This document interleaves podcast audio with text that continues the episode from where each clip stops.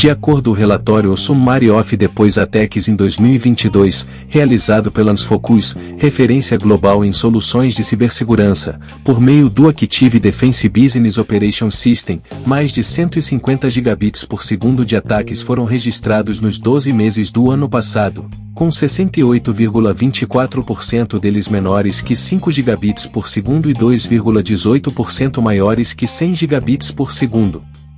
No mês de abril, o time registrou e mitigou o maior ataque DDoS volumétrico de 2022, em um pico de 309,4 gigabits por segundo.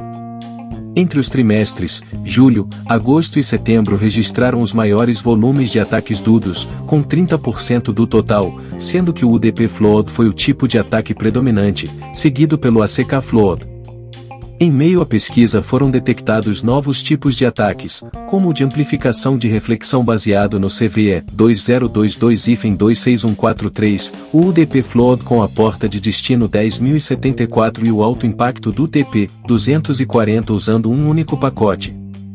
Outra descoberta realizada pelos especialistas da Ansfocus ao examinar o binário TP240-DVR revelou que, devido ao seu design, um invasor pode fazer com que o serviço emita 2.147.483.647 respostas a um único comando malicioso, cada resposta gera dois pacotes, levando a cerca de 4 bilhões 294 milhões 967 mil 294 pacotes amplificados direcionados à vítima do ataque. Também foram capturados alguns pacotes de UDP Floor, que são usados frequentemente para comunicações entre dispositivos IoT, e descobriu que o UDP possui informações de cabeçalhos HTTP. Com isso, os invasores podem usar a técnica para fazer com que os dispositivos da rede pública se tornem fontes de reflexão para ataques dudos. Segundo Márcio Oliveira, engenheiro de pré-vendas da Ansfocus para a América Latina, o relatório corrobora com as expectativas de alto e aprimoramento dos ataques no mundo todo,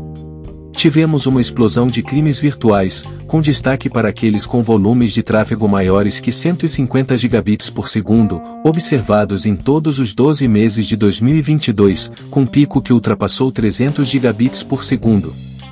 Outro ponto que chama a atenção do especialista é a versatilidade e a variação dos meios de execução usados pelos cybercriminosos, culminando em 28 técnicas registradas ao longo do ano